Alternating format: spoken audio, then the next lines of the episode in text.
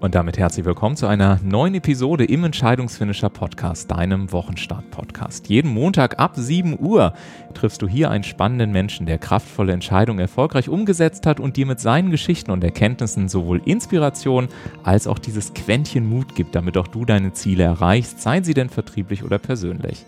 Heute geht es um ein hochaktuelles Thema, von dem du vielleicht schon im Sport gehört hast, nämlich die Verbindung aus Emotionen und Körper. Und bei mir zu Gast ist David Manning. Schön, dass du da bist. Hallo. Danke. so, jetzt habe ich dich gerade noch freigeschaltet, das Mikrofon. Es war gerade noch eine Nanosekunde nicht zu hören. Ich freue mich, dass du da bist. Danke für deine Zeit. Vielen Dank. Und äh, damit ihr überhaupt wisst, wer David ist, David ist gelernter und staatlich geprüfter Masseur und der Erfinder einer Methode, die dir dabei hilft, dein wahres Potenzial zu leben. Und das Besondere ist, David geht hierbei über den Körper und hat im Laufe seiner Arbeit mit hunderten Klienten herausgefunden, dass einer der zentralen Gründe, die uns daran hindern, in unsere volle Kraft zu kommen, unsere Ziele zu erreichen, unter anderem unterdrückte Gefühle sind, die sich dann zum Beispiel auch in chronischen Verspannungen oder auch Schmerzen ausdrücken Yep. können. Und äh, daher hat er sich auf den Weg gemacht, geforscht und gelernt, ist mittlerweile in ganz Europa unterwegs und war auch in der Welt unterwegs. Er wird gleich ein bisschen was davon erzählen, um Menschen zu behandeln und zu unterrichten. Und er gilt heute als einer der führenden Experten im Bereich Emotionen und Körper und ist gerade mal, ich glaube, Ende 20, oder? Ja, Äh, 28. Ja, unglaublich. Du hast früh angefangen, ne? ich glaube mit 22 oder so. Ja, das ja. ist richtig. Was, was ist da genau passiert? Wie, wie ging es los? Ja, ich habe eine Massageausbildung gemacht und, und wir werden dann ja sehr stark von der schulmedizinischen Richtung äh, geleitet und habe dann in einem Krankenhaus gearbeitet und all diese verschiedenen tiefen, extremen Erkrankungen gesehen und ähm, irgendwann mal wurde ich dann eingestellt in einer Praxis und ähm, durfte dort alles ausprobieren, was Mhm. ich wollte. Mein Chef hat wortwörtlich gesagt, wenn du mit den äh, Patienten einen Handstand, selbst wenn du mit einen Handstand machst, Ja. so, solange es hilft, kannst du es machen. Wusste er, worauf er sich einlässt? Er wusste nicht, worauf er sich einlässt. Er wusste nicht, was ich dort in diesem Keller alles getrieben habe, um diese Menschen da, nee, um ihnen zu helfen, habe ich natürlich viel ausprobiert, einfach Ja. mal zu gucken, was passiert, wenn ich einen bestimmten Punkt, dort wo die chronische Erkrankung ist, Mhm. ne, Verspannung äh, etc., dort drücke und den Menschen anleite und zu fragen, was fühlst du hier? Mhm. Und zu meinem Erstaunen ähm, hat es dann auf einmal einen Overlap gegeben zwischen dem körperlichen und dem psychischen. Mhm. Und ich konnte das erstmal total gar nicht fassen, weil für mich Psychologie war super interessant und Massage war interessant.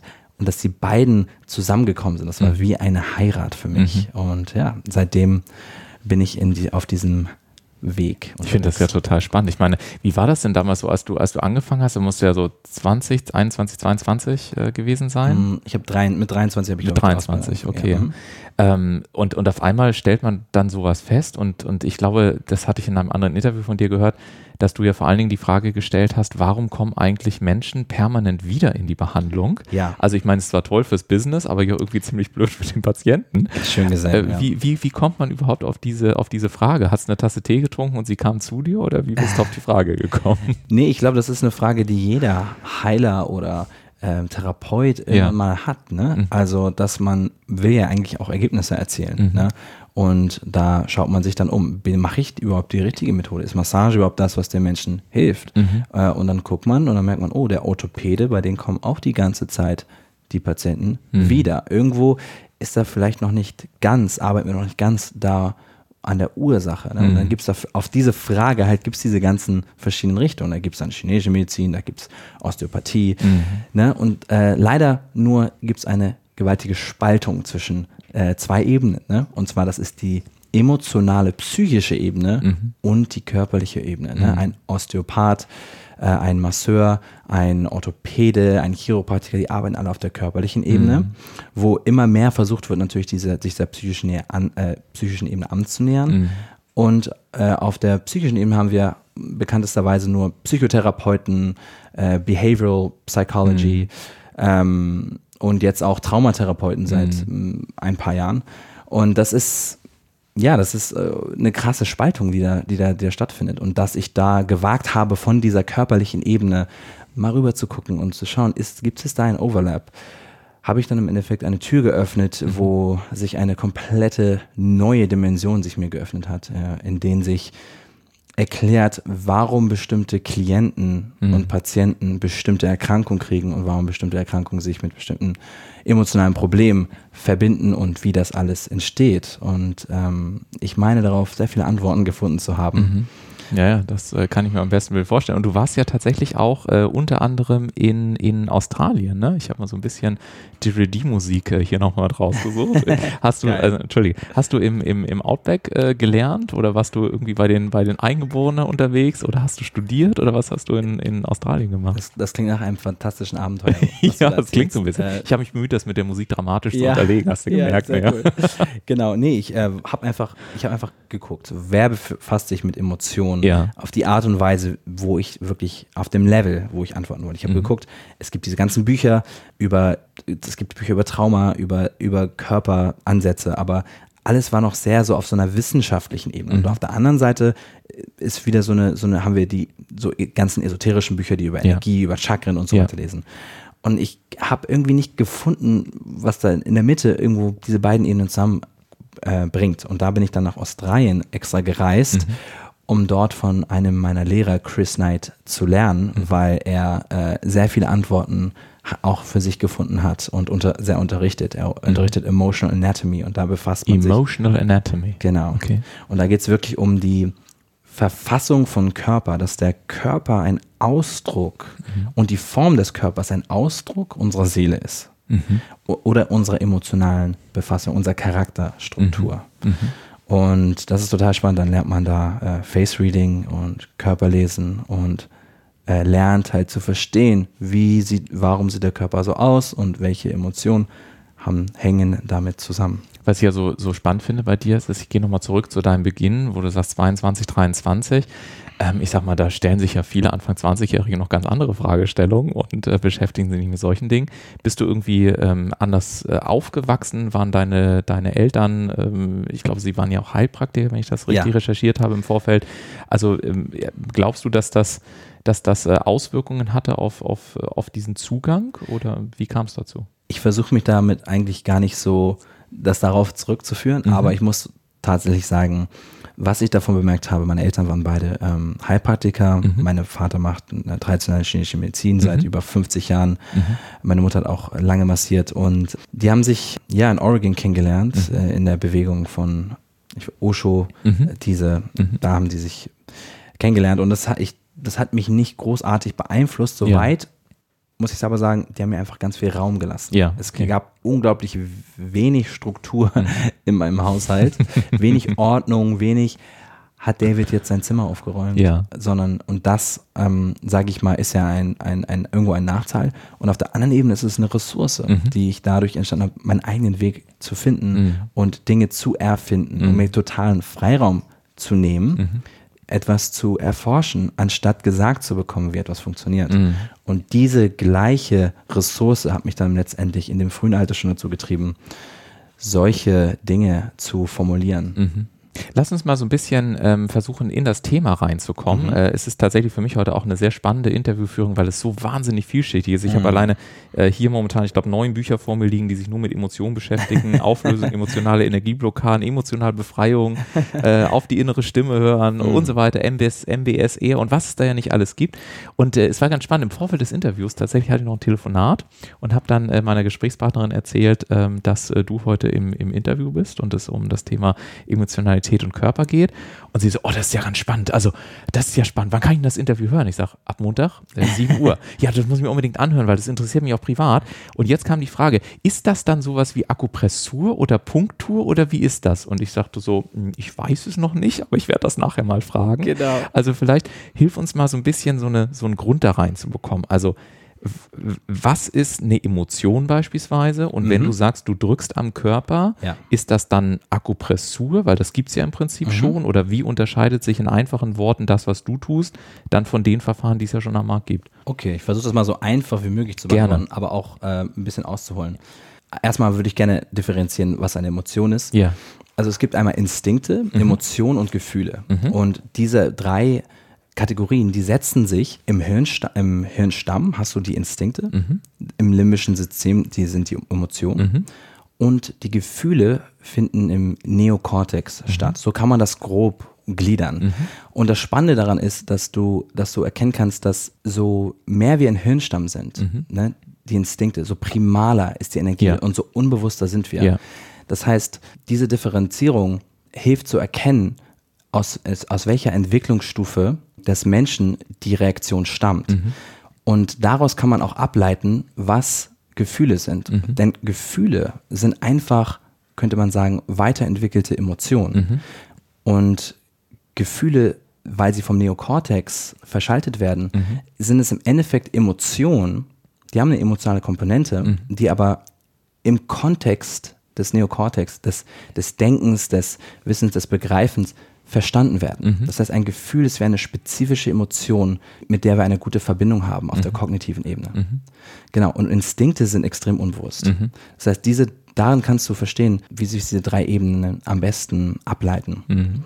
Ist das Akupressur? Ja. Ähm, ich habe mich mit sehr vielen Systemen beschäftigt. Mhm. Ich, das Meridiansystem ist ein ganz ein System, was sehr viel benutzt wird. Mittlerweile hat man tatsächlich festgestellt, dass äh, das Meridiansystem sich am meisten mit dem faszialen Netzwerk deckt im mhm. Körper. Also mhm. Faszien hast du ja sicherlich ja, schon mal gehört. Absolut, ja. Und eine Faszie ist sehr leicht zu verstehen. Das ist im Endeffekt einfach ein Gewebe mhm. im Körper, was alles zusammenhält. Ja. Und es ist überall präsent, ja. in jedem Organ, ja. sogar in den Knochen. Und es hält alles zusammen. Es ist ein bisschen wie wenn du eine, eine Orange aufmachst. Genau. Schneidest eine Orange auf. Ja, hast du das ne? Weiße und dann geht es immer tiefer. Du, ja. hast das Weiße, ja, das Weiße ist die Faszie, ja, aber genau. wenn du eine Orange rausnimmst, ein mhm. Stück Orange, mhm. dann ist, ist die, die auch nochmal verpackt. Verpackt in der genau. Tüte. Und wenn du das aufmachst, hast sind die, die auch verpackt. genau. genau. So omnipräsent mhm. im Körper sind quasi die Faszien. Und mhm. darüber hat man festgestellt, dass sich die Meridiane, die aus der traditionellen chinesischen Medizin stammen, auf diese Faszien mappen kann mhm. und bemerkt hat, dass die dort mit diesen Punkten reagiert. Das heißt, sobald wir mit dem Körper arbeiten, mhm arbeiten wir bewusst oder unbewusst mit den Meridianen. Das heißt, man könnte auch sagen, oder ist das dann richtig, wenn du sagst, äh, im Prinzip verstehe ich das immer so, diese Faszie ist im Prinzip eine Faszie, die ja praktisch keinen Anfang und kein Ende hat, weil das ja irgendwie alles miteinander dann äh, genau. zusammenhängt. Das heißt, wenn ich, wenn ich sage, du, du arbeitest mit dem Körper zum Beispiel an einem Punkt, dann mhm. arbeitest du ja in Wirklichkeit praktisch mit dem gesamten Körper, weil es ja dann alles miteinander verbunden ist, oder wie muss ich mir das vorstellen? Genau so ist es. Ja. Wir, wir arbeiten mit dem gesamten Körper. Und der ja. Körper ist ein System, ja. ne, was man verstehen muss. Man muss diese ganzen Dinge systemisch an, äh, ansehen. Das mhm. heißt, wenn wir versuchen, eine Emotion zu begreifen, mhm. das ist nicht so, als würden wir ein versuchen nur ein, ein, Blatt irgendwie versuchen zu beschreiben im Körper. Emotionen sind extrem dynamische mhm. Phänomene, die im mhm. Körper entstehen und die sind nicht zu trennen von der Kognition und mhm. von dem Verhalten eines Menschen. Mhm. Das heißt, wir haben jetzt diese extrem dynamischen Phänomene, die wir versuchen zu verstehen und da gab es natürlich viele Ansätze, aber man merkt in, auf der wissenschaftlichen Ebene, dass wir immer noch nicht ganz drankommen, dass wir es immer noch nicht genau greifen kann. Mhm. Ähm, das war, deswegen war es so schwierig und ich musste so weit reisen, um mhm. überhaupt Antworten zu bekommen. Mhm. Und ähm, eine Antwort darauf hat zum Beispiel diese dänische Psychotherapie Bodynamic, mhm. die in den 60er Jahren sehr viel geforscht hat in der Entwicklung von Kindern. Da, da haben, entwickeln ja Kinder zu jeder Entwicklungsphase verschiedene Fähigkeiten mhm. und sie nutzen verschiedene Muskeln dafür. Mhm. Und weil man gesehen hat, dass sie verschiedene Muskeln entwickeln, zur gleichen Zeit, wo sie sich kognitive Fähigkeiten ausbilden, mhm. hat man gesehen, dass das genau zur gleichen Zeit passiert. Das heißt, mhm. in, dem, in dem Zeitpunkt, wo sich die Muskeln entwickeln, mhm. entwickeln sich die psychischen Fähigkeiten. Das heißt, sie sind verbunden miteinander. Mhm. Und was dann diese Psychotherapeuten herausgefunden haben, ist, indem sie ganz viele Therapeuten ausgebildet haben und dann ganz viele Sessions ausgeführt haben an Klienten. Die haben die ganze Information zusammengetragen und eine Art, über eine Art Muskeltest haben die äh, verschiedene Muskelgruppen getestet mhm. und die ganze Information übereinander gelegt, mhm. also über 15.000 Reports mhm. haben die aufeinander gelegt und mhm. festgestellt, dass die Muskeln zwei, äh, drei Arten von Reaktionen zeigen können. Die können mhm. entweder hypoton sein, das heißt, mhm. sie in Fehlspannung, oder hyperton, das heißt, das ist zu viel Spannung, oder sie sind ausgeglichen. Und anhand von den Reaktionen, ob sie hypo, hyperton oder ausgeglichen sind, haben die eine Karte erstellt von einem Patienten mhm. und an dieser Karte kannst du sehen, dass die Muskeln wie eine Art Mosaik bilden, mhm. der quasi die Psycholog, die, die Psyche widerspiegelt. Mhm. Das heißt, das nennt sich dann Charakterstruktur. Ja. Und wir haben alle eine individuelle Charakterstruktur. Ja. Und das Spannende ist halt, dass man dadurch ergründen kann, warum nehmen wir Eingriff auf die Emotionen über den Körper? Mhm. Weil wir, seit wir klein sind, diese beiden Ebenen zusammen verschaltet worden sind und verbunden okay. sind. Was ich bei dir echt hochgradig spannend finde, insofern vielen Dank. Also äh, wenn ihr das sehen könntet da draußen, David ist hier teilweise echt am Rotieren und Überlegen und der Kopf raucht und, und das Wasserglas wird nachgefüllt. Es ist ja echt brutal schwer, mhm. das auch irgendwie in eine Sprache auch äh, so zu gießen, dass man es irgendwie fassen kann. Ne? Aber ja und, und gerade ähm, zum Beispiel auch ähm, mit, den, mit den Faszien ähm, habe ich selber auch Erfahrungswerte vor ungefähr zwei Jahren gesammelt, als ich so eine, so eine Frozen Shoulder hatte, mm, ne, wo einfach ja. gar nichts mehr ging und ich konnte den Arm halt nicht mehr hochheben und so weiter und äh, habe dann super äh, Therapeuten äh, in Hamburg gefunden, weil die Ärzte sagten, naja gut, dann musste halt wahrscheinlich operiert werden mhm. und so habe ich gesagt, okay, alles okay, wenn das gemacht werden muss, muss es gemacht werden, aber ja. davor würde ich gerne mal was anderes probieren und habe dann für mich mal praktische Faszienarbeit kennengelernt. Ich meine, ich habe festgestellt, man muss ein bisschen auf Schmerz stehen manchmal mit mhm. Faszienarbeit, aber es ist ja guter Schmerz und ähm, tatsächlich war nach sieben, acht Sitzungen, wo wir wirklich an, am faszialen Gewebe gearbeitet haben, teilweise an völlig anderen Körperstellen, wo ich gesagt habe, der Schmerz sitzt in der Schulter und der Therapeut dann sagte, ja, aber das ist äh, da müssen wir trotzdem an den Beinen arbeiten oder an den Knien arbeiten oder wie auch immer, genau. um darüber wieder, also es ist halt alles so miteinander verschachtelt, dass ich das echt bemerkenswert finde. Umso schwieriger ist es natürlich manchmal für Leute, da dran zu kommen. Und viele mhm. Hörer, die da draußen sind, die, die sagen sich ja, okay, also jetzt, ich habe verstanden, Psyche und Körper oder Psyche und Muskulatur, ähm, das hat sich zusammen entwickelt. Es gibt, eine, es gibt eine Faszienstruktur, es gibt Instinkte, die liegen eh so im, im ältesten Teil des Gehirns, dann gibt es die Gefühle, die Emotionen, Entschuldigung, die Emotionen, die im limbischen System liegen, die Gefühle, die dann so im Denken liegen. Aber was mache ich denn jetzt eigentlich ganz genau, genau damit? Ja. Also wenn ich jetzt so, so ein ich sag mal so ganz pragmatisch, ich bin jetzt, äh, keine Ahnung, da draußen unterwegs, ich will meine Ziele erreichen. Äh, ich merke auf einmal, ich habe immer wiederkehrende Rückenschmerzen, die einfach nicht nachlassen wollen. Oder mhm. ganz viele, mit denen ich spreche, haben zum Beispiel Migräne oder Kopfschmerzen und so weiter. Genau. Wie kann man sich diesem Thema jetzt mal annähern und was kann man womöglich auch, auch selber tun, damit es man vielleicht mal so, ein, so, so einen Geschmack dafür bekommt, was das eigentlich konkret für mich bedeutet, sich ja. mit Emotionen auseinanderzusetzen? Mhm. Richtig gute Frage. Und die Antwort darauf ist erstmal, man muss verstehen, es gibt zwei Arten von Emotionen. Es mhm. gibt einmal gesunde Emotionen, die entstehen, wenn man einen Film guckt mhm. oder wenn man einen Freund sieht, den man lange nicht gesehen hat. Mhm. Dann sind das könnte man sagen, gesunde, natürliche Emotionen. Mhm. Auf der anderen Seite gibt es den emotionalen Körper. Das ist im Endeffekt eine konzeptionelle Zusammenfassung von Emotionen, die wir nicht verarbeiten konnten. Mhm. Emotionen, die wir nicht zu Ende fühlen konnten. Mhm. So ist es sehr leicht zu verstehen. Eine Emotion könnte man nennen Energie in Bewegung. Mhm. Ne?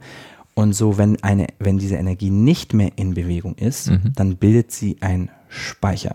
Und dieser Speicher, das ist das, was schmerzhaft ist, mhm. was sich im Körper verkrampft mhm. und was Blockaden erzeugt. Mhm. Dieser Speicher, wenn ist dort, weil eine Verdrängung stattfindet.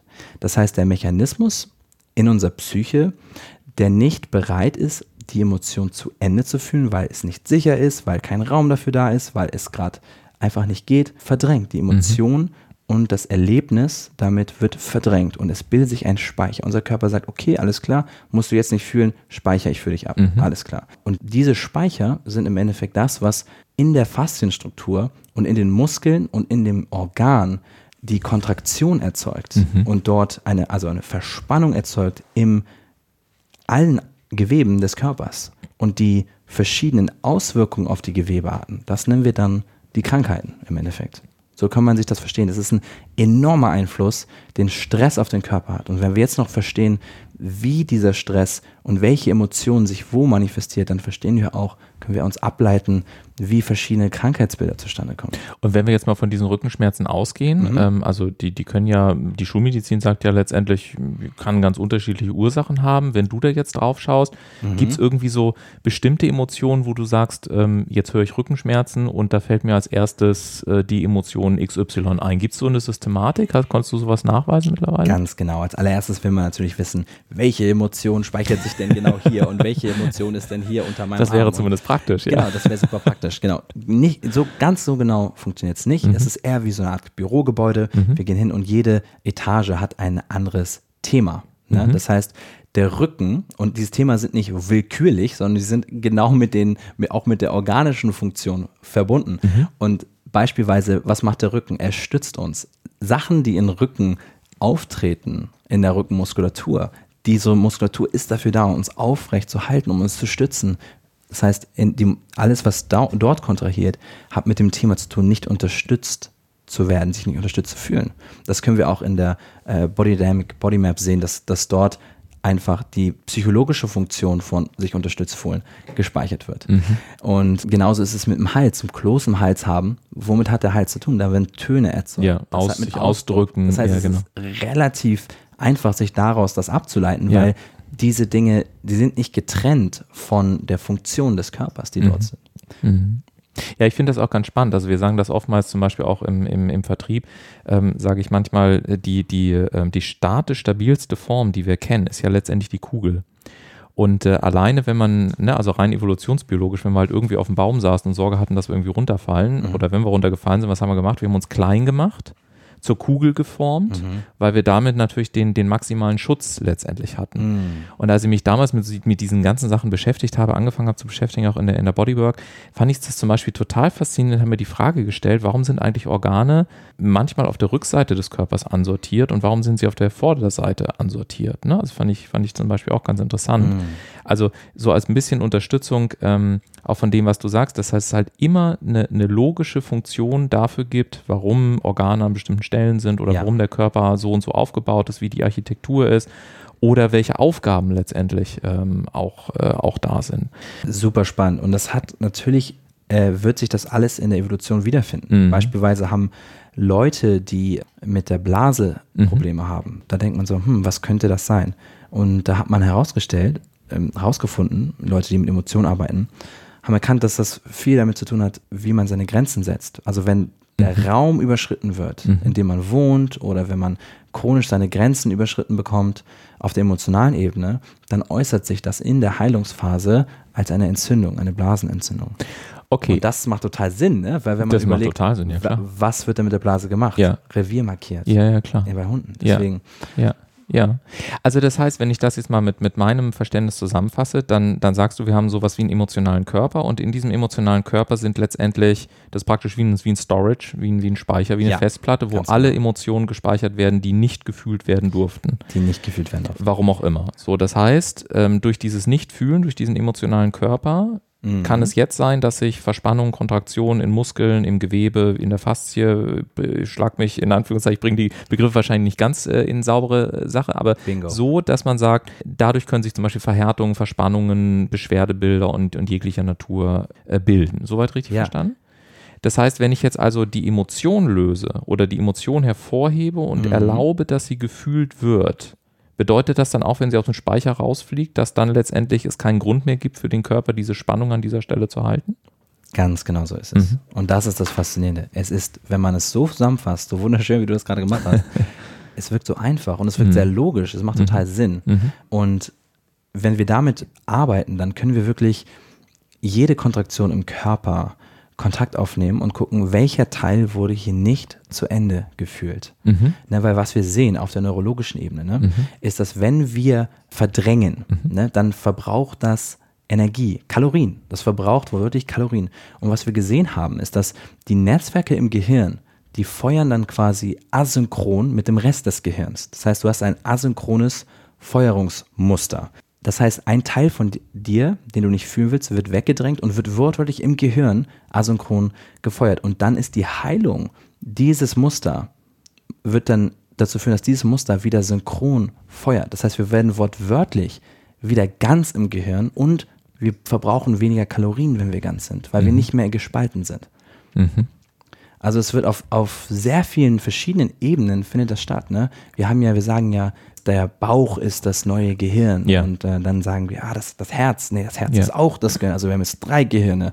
Und äh, eigentlich, ich glaube, worauf es hinaus ist, dass wir erkennen, das, was wir glauben, was das Gehirn macht, macht eigentlich der ganze Körper. Mhm. Und ich komme noch mal ganz kurz zurück jetzt zu diesen Rückenschmerzen. Also mhm. wenn ich da jetzt jemand bin, äh, der, der jetzt, keine Ahnung, Rückenschmerzen hat und jetzt ja. habe ich verstanden, es gibt diesen emotionalen Körper, Jetzt versuchen wir es mal so in, ich sag mal, in den Hausgebrauch mal so eine erste Übung vielleicht mal aufzubauen. Ja. Also was kann jemand machen? Genau, ja, es gibt unterschiedlich, unterschiedliche Zugänge mhm. dazu, je nachdem, welcher Typ Mensch man auch ist. Ne? Okay. Also wenn man zum Beispiel jemand ist, der sehr starke Emotion hat mhm. ähm, und glaubt, ja, ich fühle doch die ganze Zeit Emotionen, mhm. ähm, wieso, ich, wieso geht das nicht weg? Mhm. Das ist nicht fühlen. Fühlen bedeutet, Emotionen halten zu können. Das bedeutet, Emotionen verarbeiten zu können.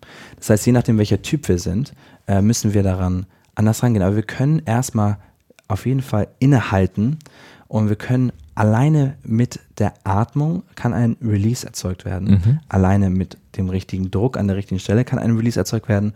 Oder nur, dass jemand die richtigen Worte sagt und da steht, ein Release. Mhm. Was wichtig ist, ist, dass wir uns sicher genug fühlen, damit das, was wir nicht zu Ende fühlen konnten, mhm. fühlen können. Ein, eine Umgebung, mhm. in der wir uns erlauben, das, was nicht gefühlt werden konnte, zu fühlen. Dass wir mhm. Dem Chef, dem wir eigentlich sagen, fuck you sagen wollen, dass wir das aussprechen können. Mhm. Und dann löst sich die Spannung, wenn wir erlauben, das, was nicht fertig geworden ist, fertig zu werden. Finde ich eine schöne Definition. Fühlen bedeutet Emotionen zu halten. Das heißt, zurück zu dieser Übung, du sagst gerade, es gibt unterschiedliche Menschen, die sich dann unterschiedlich annähern. Mhm. Wie viele unterschiedliche Typen gibt es denn? Also grundsätzlich kann man das in, in, in gibt es ja diese Charakterstruktur. Mhm, ne? und, von der du erzähltest, genau. Und die ist, je nachdem, in welcher Entwicklungsstufe man traumatisiert wurde, ich benutze das Wort nicht so, so ich, mhm. sage eher Abdruck, ne? ja. weil bei Trauma oder Ab, also es sind eher Abdrücke, die passieren, ein mhm. Erlebnis passiert und es hinterlässt einen Abdruck in uns. Mhm. Und je nachdem, in welcher Stufe wir diesen Abdruck bekommen, je nachdem entwickelt sich dann auch mhm. die äh, Charakterstruktur. Aber mhm. es gibt zwei, können wir sagen, zwei grundlegende Arten und Weisen, wie wir Emotionen verarbeiten können. Mhm. Einmal Menschen, die, die nennt man die mentale Struktur, das sind Menschen, die ab dem ähm, dritten Trimester äh, bis zu drei Monaten eher am Anfang einen Abdruck bekommen haben mhm. und und dann gibt es die emotionalen, die haben eher spät äh, zwischen dem dritten Trimester und den drei Monaten einen Abdruck. Trimester bekommen. bedeutet dann innerhalb der, der, genau, pränatal, der also, Schwangerschaft. Genau, innerhalb okay. der mhm. Schwangerschaft, ja, okay. genau. Und bevor die auf die Erde kommen sind, die, was die Mutter zu sich nimmt, wie sie sich verhält, ob ja. die Angst hat, das, das hat natürlich enorme Auswirkungen auf die Charakterstruktur mhm. des Kindes. Mhm. Und super spannend, muss man sich mal äh, überlegen mhm. überhaupt. Ne? Und dann führt das dazu, wenn der Abdruck groß, groß genug ist, dass ein Mensch eher der mentalen äh, Struktur entspricht. Mhm. Und das führt dazu, dass der Mensch eher Emotionen beobachtet oder sie gar nicht erst wahrnehmen kann. Mhm. Während der emotionale Typ, die an, das andere Extrem, ganz viel Emotion die ganze Zeit fühlt und mhm. die ganze Zeit denkt, ich fühle doch so viel, ich fühle ja. doch so viel, ja. wieso passiert hier nichts? Ja, ja weil, du die, weil du überwältigt wirst von Emotionen. Du kannst die Emotionen nicht halten. Das ist im Endeffekt so ein bisschen vergleichbar wie mit einem Auto. Wir sitzen im Auto, es gibt das Gas und es gibt die Bremse. Und die mhm. einen müssen aufs Gas drücken, das mhm. sind die mhm. mentalen, die müssen eher mehr Emotionen mhm. ne, fühlen und die anderen müssen eher auf die Bremse drücken, um das, um, um Selbstregulierung mhm. zu erzeugen.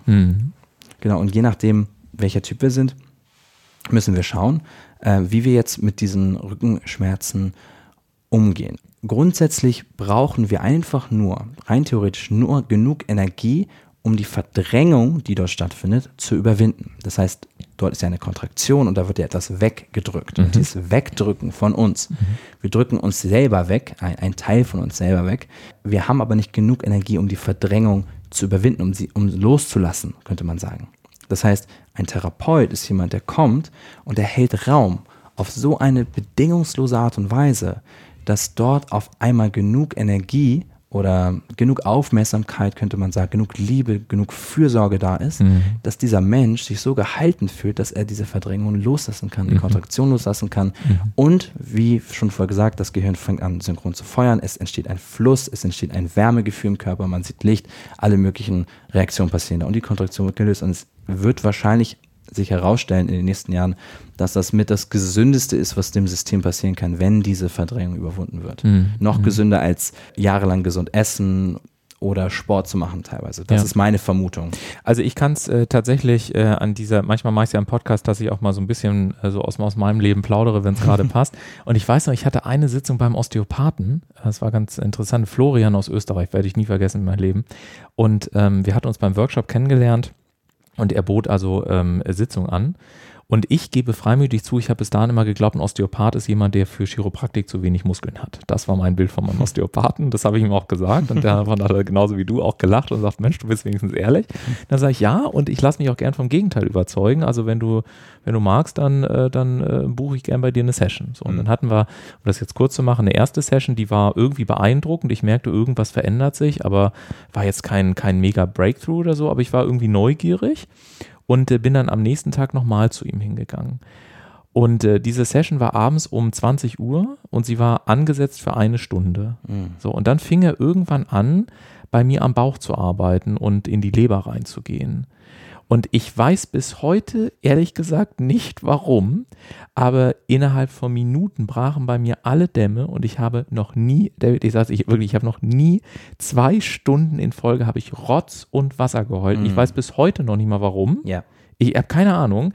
De facto war es so, irgendwann saß er nur noch neben mir und hat mich äh, irgendwie im Arm gehalten. Ich äh, war, bin ich alle Emotionszustände durchgegangen, glaube ich, die ich kannte. Und um die Sitzung war dann, ich glaube, um Viertel vor zwölf waren wir dann tatsächlich mal so weit, dass ich äh, alleine wieder auf mein Zimmer gehen konnte. Und am nächsten Tag habe ich mich gefühlt, als würde ich äh, über Wolken schweben und ja. War sowas von entspannt wie genau. selten zuvor in meinem Leben. Und als ich dich kennengelernt habe und ähm, wir das erste Mal gesprochen haben, da dachte ich, ich glaube, ich habe damals sowas entdeckt wie ein Emotion Release, auch wenn ich keine Ahnung hatte, was damals eigentlich ja. passiert ist. Wunderschön. Und man wird also, richtig ganz. Ne? ja, total. Man wird wieder ganz. Ja, total. Und das Interessante ist, ne, es ist nicht nur, dass wir uns ganz fühlen, es sind wirklich Anteile in diesen mhm. Emotionen drin. Ja. Das heißt, es ist nicht nur eine Emotion, ist nicht nur eine, wenn eine Emotion aufsteigt in uns, ja.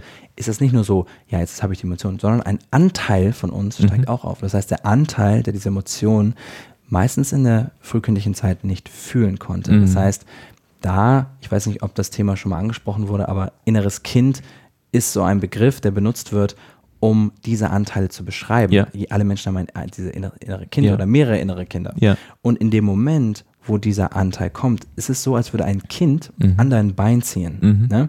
Und dieses Kind sagt, Papa, ich fühle mich schuldig, mhm. ich fühle mich schuldig. Mhm. Und dann ist die Frage, was machst du mit dem mhm. Kind? Entschuldigst du dich bei allen anderen und sagst, hey, wieso hast du das getan? Du darfst dich nicht schuldig fühlen und so mhm. weiter.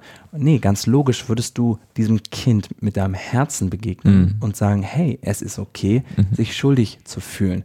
Und wenn wir anfangen, so mit uns umzugehen, dann erlauben wir unserem, unseren Anteilen und unserem System wieder ganz zu werden und dieses Kind löst sich dann auf und wir werden, diese Energie von dem Kind kommt zurück, zurück zu uns geflossen und wir werden wortwörtlich wieder ganz. Ja, manchmal ist das ja so ganz spannend, wenn man jetzt einfach nur die Vokabeln austauscht. Ich stelle mir das jetzt gerade mal im organisatorischen Kontext vor, ein mhm. Unternehmen.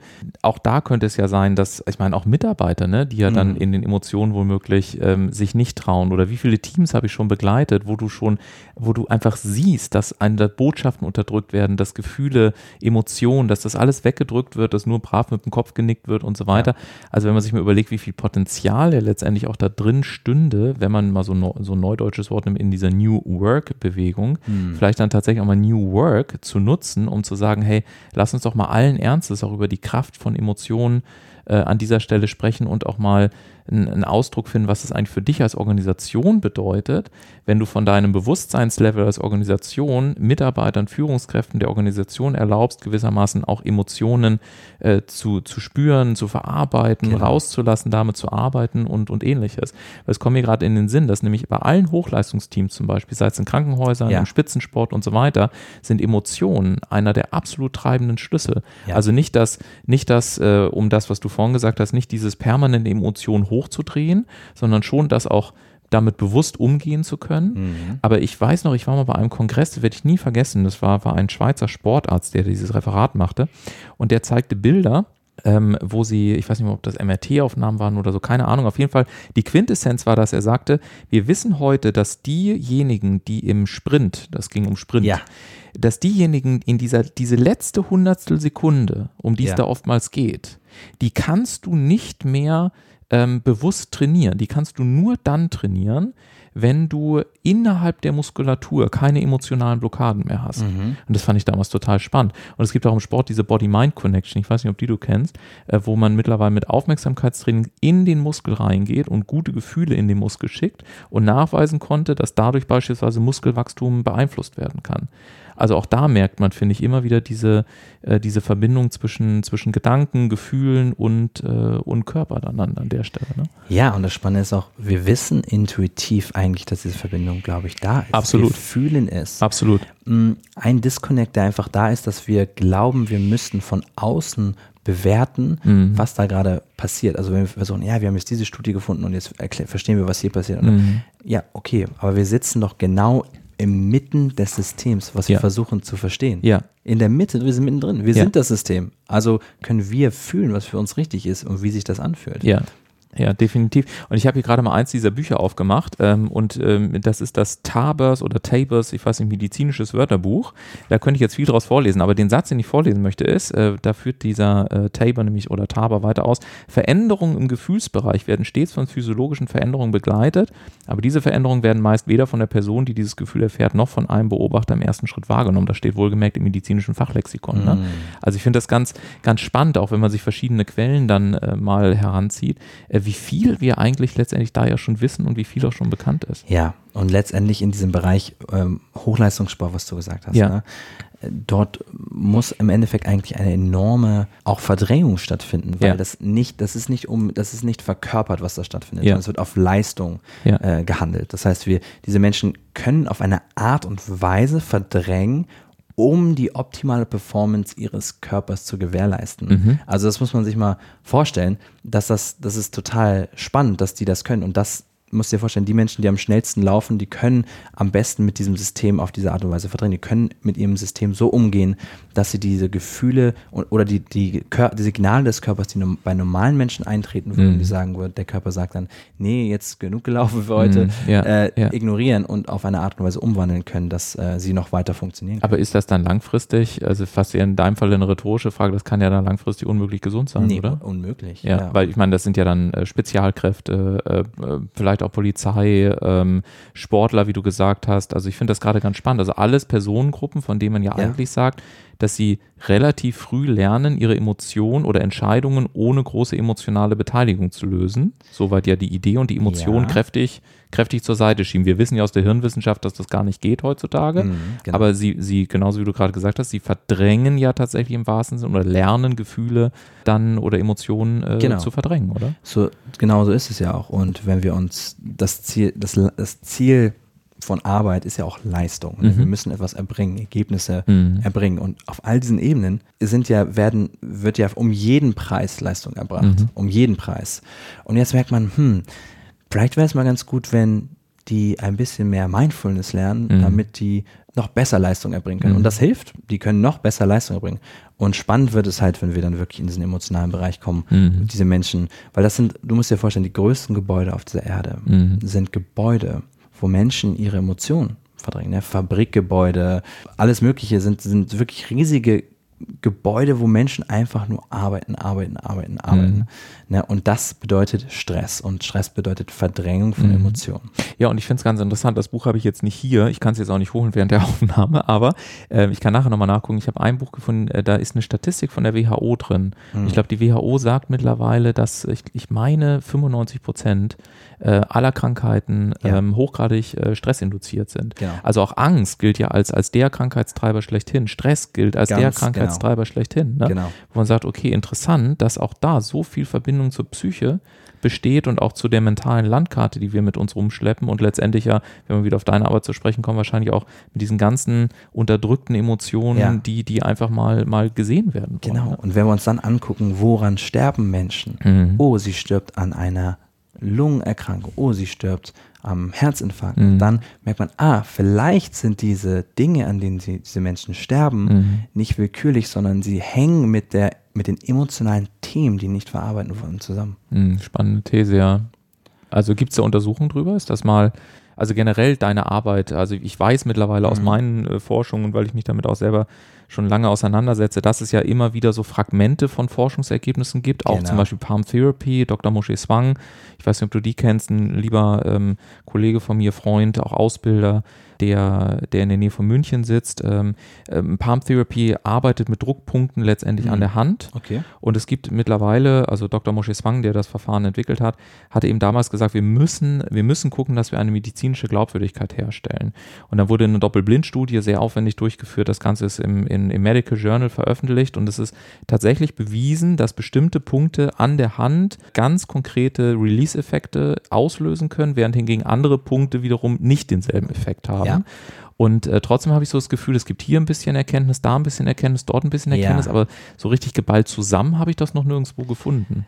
Genau, und das liegt ja auch daran, dass wir in einer Studie immer nur eine Variable isolieren. Ja, gut, ne? das stimmt, ja. Und wir gucken uns das System Mhm. Körper, Mhm. Mensch an. Mhm. Wow, wie viele Variablen kommen da zusammen und Ja, interagieren. Es ist ein bisschen so, stell dir mal vor, du versuchst ein iPhone, Mhm. das User Interface zu verstehen, ohne das User Interface je zu benutzen und nur die Ja. Einzelteile anzugucken. Ja. Ich glaube, jeder ähm, Software-Ingenieur weiß, dass äh, das geht nicht. Das ist Katastrophe. Ne? Das, das, das ist nicht die Art und Weise, wie wir sowas begreifen würden. Mhm. Wenn wir die Software begreifen wollen, Mhm. über den unserer Bewusst unseres Bewusstsein oder dieser Mensch, der da drin ist, in diesem Körper begreifen wollen, dann müssen wir in diesen Menschen, da müssen, wir sind ja schon dieser Mhm. Mensch und dann müssen wir von da aus gucken, Mhm. was passiert denn, wenn ich hier meine Aufmerksamkeit hinbringe? Oh, Mhm. irgendwas löst sich da. Oh, da, wenn ich jetzt tiefer atme, dann spüre ich, oh, was ist das? Ist feuriger? Ist das Wut? Mhm. Ne? Und darüber können wir herausfinden,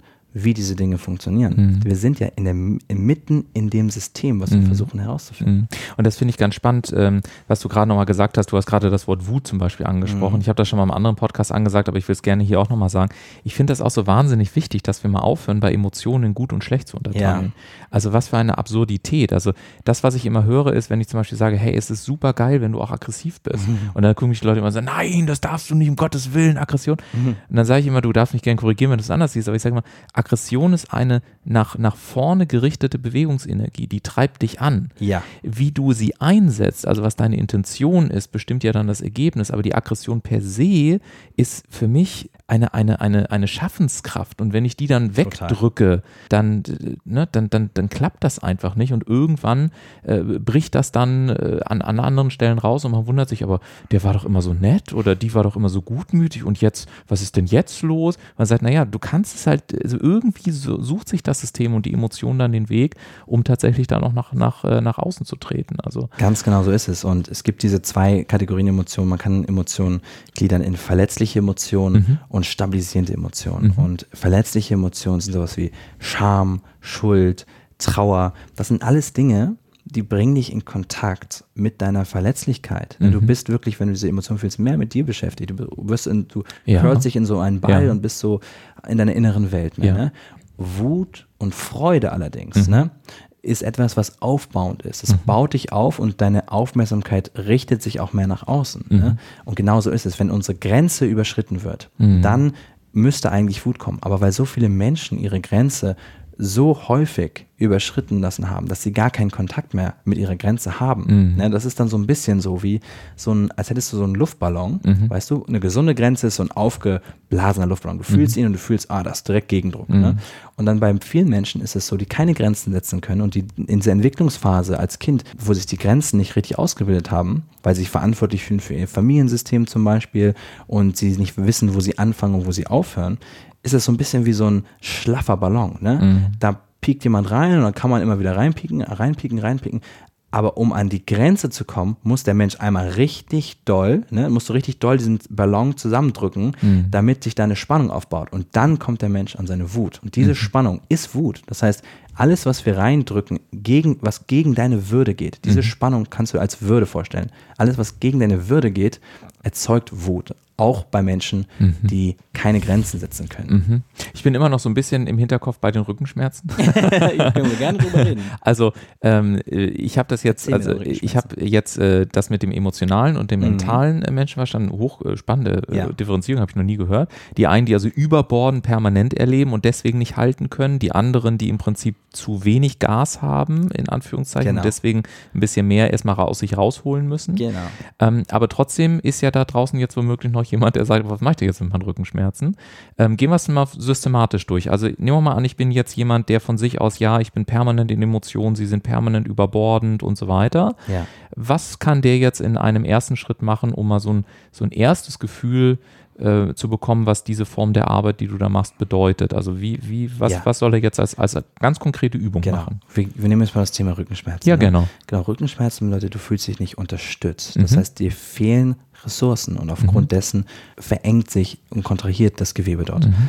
Und was, zum, was man machen kann, ist, man kann sich konkret unterstützende Menschen vorstellen. Ne? Stell dir einfach mal vor, Familienmitglied oder jemand, ne, wenn man religiös ist, Jesus mhm. oder sonstiges, steht hinter dir ne, dein Vater oder, oder eine Inspiration, äh, Person, die einen inspiriert hat, und legt die Hand genau auf die Stelle, mhm. wo die Rückenschmerzen sind. Mhm. Und wenn man das mal, wenn man sich dafür mal zehn Minuten Zeit nimmt und sich das wirklich vorstellt, dann aktiviert man eine Ressource im Bewusstsein, weil das Gehirn weiß den Unterschied nicht zwischen dieser Vorstellung und der Realität. Das ist dann so, als wäre wirklich dein Vater wieder da mhm. oder diese, dein Coach und der hält dich dann da und dein Körper merkt das und das Nervensystem fängt sich an zu entspannen. Mhm. Und das geht für beide Typen.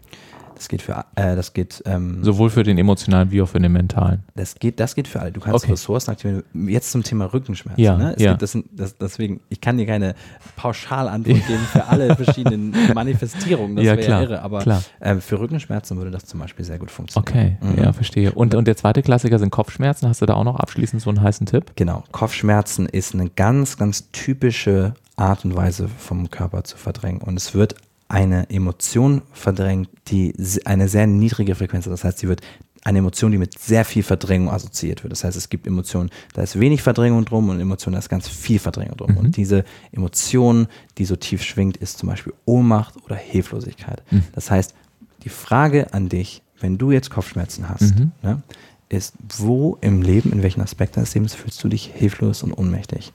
Und das, und diese Frage, stell dir diese Frage und öffne dich und atme da rein, mhm. konzentriere dich auf den Bereich, der weh tut mhm.